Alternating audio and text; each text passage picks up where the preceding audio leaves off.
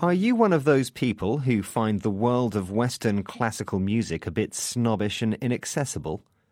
The Proms, or the BBC Promenade Concerts, to give the world's largest music festival its full name, might help you change your mind.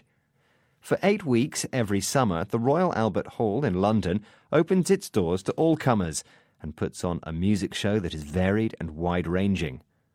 Some music lovers want to get as close as possible to the conductor. They are happy to stand up to listen to orchestras and soloists playing symphonies, overtures, and concertos by the world's top composers, all for just £5.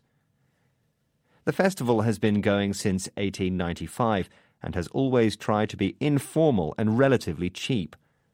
The Prommers, the classical music groupies who like to stand, typify this relaxed ethos. Before performances, they shout out jokes, and every time the lid of the piano is lifted, they shout heave in unison. One of the highlights of the proms is The Last Night, which has a worldwide screening. Popular classics are played while the prommers wave flags and sing along to the catchy tunes.